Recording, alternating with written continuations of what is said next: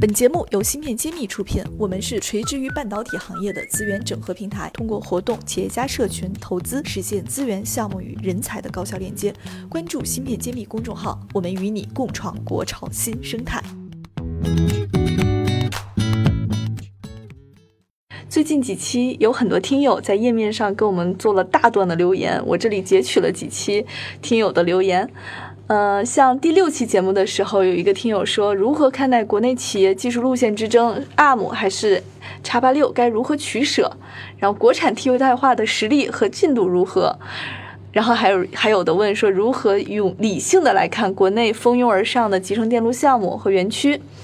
然后还有一些听友说呢，有问说什么原因导致中国 AI 芯片方面发展比较落后？然后我们到底能不能做好 AI 芯片？就是还有说，我们既然能做好 AI 芯片，为什么做不好通用芯片？呃，能看得出哈，这些听友的这个问题越来越偏向这种技术和发展方面。也请谢院长今天给我们专门做一下芯片的技术路线的一些分析。好的，我们就这几个问题就统一的做一下评论和回答。首先，我们看一下问题是关于 ARM 和叉八六的，实际上。ARM 是英国一家公司，呃，其实大学里出来的，据我所知，剑桥大学是大学老师创业吗？对，大学老师一群大学老师和研究人员开发出的这样一个，就说所谓的 IP 核，他们非常适合做低功耗的应用，它的性能或者它速度并不快。这里能给我们再简单讲一下什么叫做 IP 核吗？好。是这样子，呃呃，在我们的集成电路的传统的做法呢，是集成电路我们原来说过是很多开关组成，那么通过这个开关呢，组成了不同的功能模块。举个例子，有一个功能叫做反向器，也就是说你输入的是一，输出就变零；如果输出零，它就输出一，所以就是正好把你反过来。就这么简单的这一个功能呢，就是有几个晶体管就能组成了，两个晶体管就能组成。那么，再广泛的一个整个的功能计算功能，或者整个一个 CPU 的核心的功能，都可以用一个设计好的一个模块把它确定，然后把这个模块和其他的模块，比如说输出、输入啊、显示啊这些模块连接在一起，就形成了。完全可以用的芯片了，所以现在的过去的趋势，每一个晶体管都自己画的，做成了一个整个的电路，集成电路。现在的做法，模块来组成的是吗？现在就像搭积木一样，我把这个整个这个芯片啊，分成几各种各样的功能模块，我把它画好了，然后到时候呢，你就拿去用就好，你就拼起来，有点像造房子。房子所有的地方都自己造是一种做法。你先把房子的有一些呃特殊的功能块，比如说门啊、窗啊，那个那个材料部件，材料全部在外面定制，拿回来往墙上一装，窗户就有了，一装门就有了，而不像过去窗户啊、门啊都现做。嗯，那么其实那种差不多也是这样。过去呢，什么都是自己做，现在呢，也开始有一些。模块功能模块呢，是帮你先设计好了，你拿过来呢，和其他的模块做一个链接，就形成了芯片。那么回到 ARM，ARM 它就做了这样一个 CPU 的一个模块，你拿来以后，根据你的情况和你其他周围的电路设计的电路做一个链接，你就有一个所谓基于 ARM IP 这个核的一个集成电路芯片。你可以用在手机，你可以用在呃那个其他的控制功能上。也就是说，ARM 应该是我们做集成电路设计的一个底层的支持性的一个软件，是这样吗？呃，它不能叫软件，它是一个核心的一个我们叫 IP core，就是说知识产权模块。啊，它已经具备了很多很多功能了。所以有了这个，你周边再加上其他东西，你就可以形成一个自己的芯片。所以可以大大缩短我们设计的时间。完全正确，就是我们在早期开发 Intel 三八六、四八六的时候，一般一个周期都要三年时间。今天快的话，你半年就可以出一款芯片，因为你有了已经现有的这些模块，IP 模块，可以把它拿来用，你只要把它连起来就行。那这个模块我们使用的话是要付费吗？它是开源吗？哦 当然，这个没有免费的午餐。那么 ARM，呃，我上次见到了 ARM 的创始团队成员之一，啊，他叫土豆博士。土豆先生字怎么这么可爱？啊，他英文叫 Tudo，但是呢，他把它翻成中文就是土豆了。他自自己也很高兴自己叫土豆。土豆先生告诉我，他说，全世界每一个平均每一个人都要用十个 ARM 的芯片，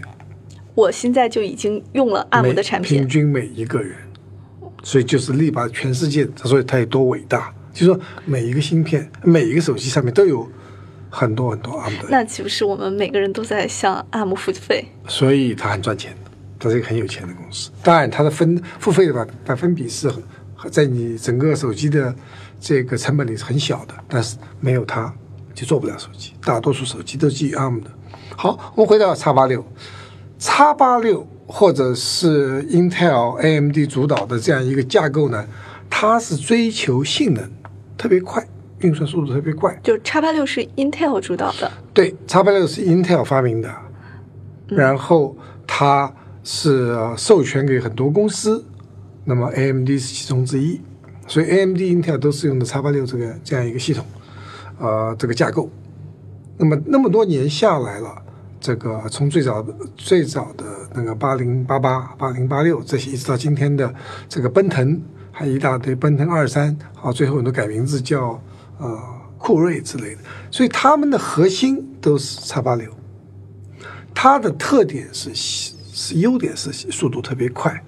所以到今天我们每个人都说，哎呀，我们有云计算 （cloud computing），百分之九十以上还是用这个 X86 的 x 八架构六的架构。那它的最大的优点，也是它最大的缺点，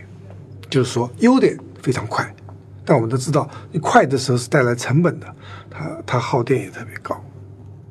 所以用这个架构一般用在台式机，呃，桌桌面的那个移动电脑，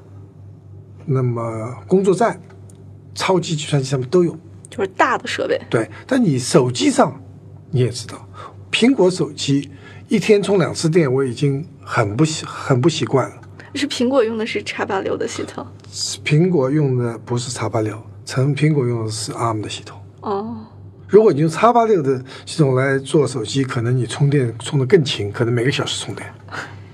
那么 Intel 也是努力在改变这个现状的，但是目前大家总的来说，大家都认可 ARM 的芯片耗电低，对移动终端包括手机、手表比较适合，而 Intel 的 x 八六比较适合做能够插电的呃台式机、工作站、云计算。那我们是不是应该根据不同的应用场景去选择不同的这种技术路线？是的，所以说这整个这个 Intel 用 x 八六原来想进手机这个行业，到现在都没有成功。基本上所有的移动装置都是基于 ARM 的。哎，这里我很好奇啊，就是很多笔记本说自己有多少小时的续航能力，那它用的架构是什么呢？哦，它用的还是 x 八六，哦因为笔记本它要兼顾两个，一个首先你的性能必须要好要快，你不可能你在计算中呢慢慢等，你是没有没有这个耐心的。另外一个呢，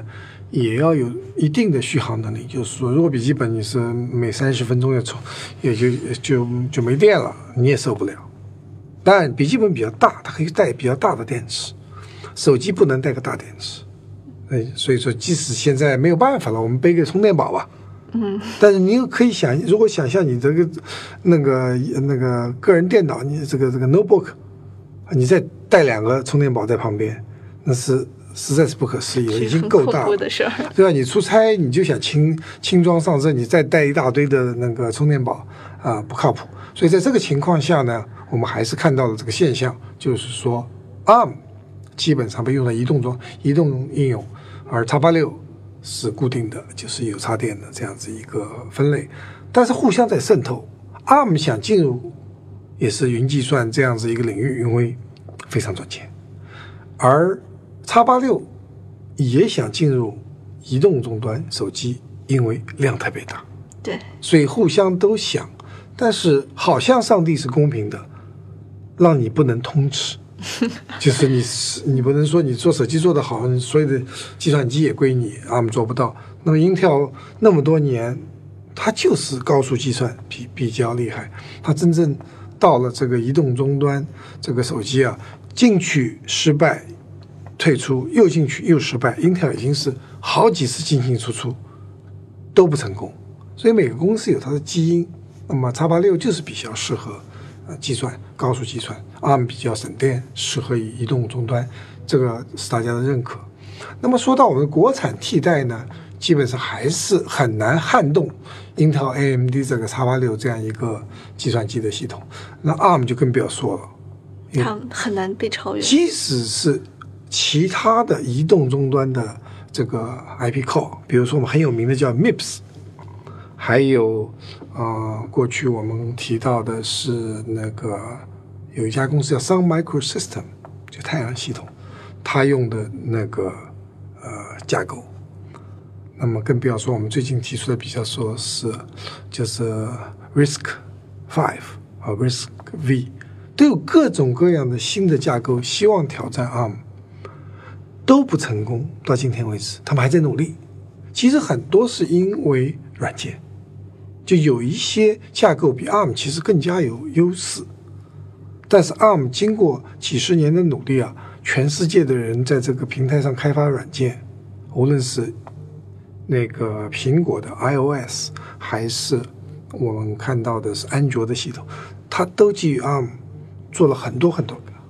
所以这两个都会有。所以我们总结一下，ARM 还是在移动终端是老大，叉八六是。是高速计算老大。中国目前有可以做 IP 核的公司吗？中国有一些，但是它的还是一样，它的它的基础的基础比较薄弱，用的人比较少。非常，这个是一个非常艰难的一个行业。是的。新事一书现已正式开始预售，大家可在众筹网上搜索“新事”，也可在专栏简介中根据链接地址抢购谢院长限量签名版。